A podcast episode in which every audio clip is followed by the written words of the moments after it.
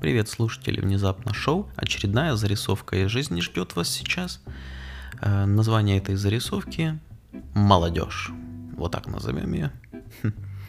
Э, пару дней назад я проходил мимо всемирно известной закусочной и заглянул туда выпить кофе. Уселся за барную стойку и как бы почему я туда уселся, потому что места больше не было, и за этой барной стойкой сидела молодая девушка, она что-то скетчбуке рисовала, и сидел мужчина.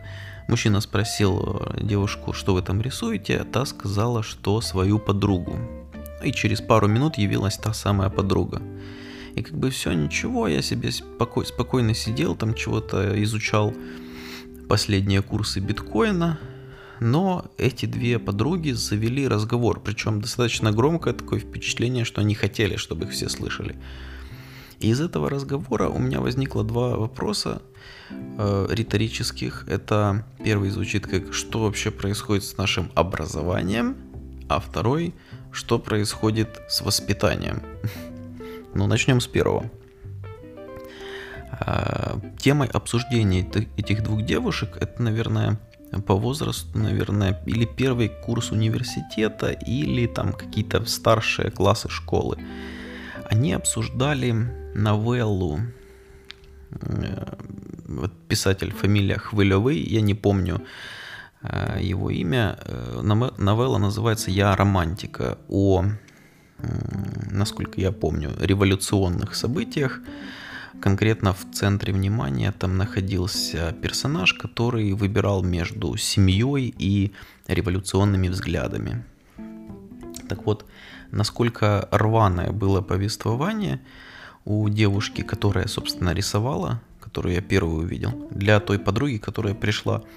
Это было настолько непонятно. Я помню эту новеллу, читал ее еще в курсе украинской литературы в школе. Э, во-первых, там путались даты. То есть эта девушка говорит, все происходило в 30-е годы. Затем она перепутала понятие черный трибунал а, с... Она почему-то назвала его черный кардинал. Я еще подумал, что за черный? Это как серый, только почерневший кардинал. В саже, что ли? Ну, непонятно. Затем там появились белогвардейцы в 30-е годы. Ну, в общем, и так далее.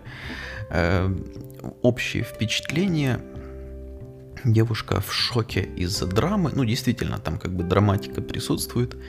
Но вот как-то общее понимание вообще, что происходит, зачем это все нужно, его нету. Соответственно, как бы у меня возник вопрос. Я, честно, я не хотел это слушать. Я бы лучше это не слушал, но я, к сожалению, забыл наушники, а они так громко говорили, ну, мне пришлось. Но дальше началось более интересное. Вот та подруга, которая пришла позже, она первую начала допрашивать, а конкретно спрашивать вопро- э, ответы на вопросы теста, наверное, как-то связанного с феминизмом, потому что вопросы были характера следующего. Нужно ли, по вашему мнению, учредить квоты в правительстве для женщин, ну, чтобы не меньше там какого-то количества было женщин в правительстве. Или, например, считаете ли вы женскую эмансипацию главным достижением западной цивилизации?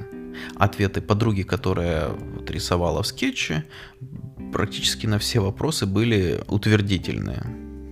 И вот я совсем недавно узнал, что у феминизма были волны, да, была там первая, вторая, сейчас длится третья волна феминизма. И у меня такое впечатление, что феминистки, они как-то из поколения в поколение, ну, совершенно не, неправильно передают информацию. Э, ну, то есть такое впечатление, что вот эти девочки, они такие залезли на свой броневичок и говорят, да-да, давайте вперед.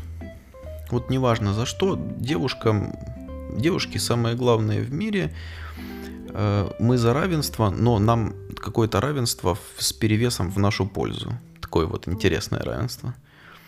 В общем, вышел я оттуда с улыбкой, конечно, потому что это все было забавно, но потом я начал думать и до сих пор не знаю, что по этому поводу думать. Как-то это все... Э, во-первых, с образованием нужно что-то сделать, мне кажется, правильно все излагать этим студентам и ученикам. А во-вторых, с воспитанием нужно что-то. Нужно людям рассказать, что такие, такое феминизм. Все, пойду сейчас этим заниматься. До новых встреч, друзья. Пока.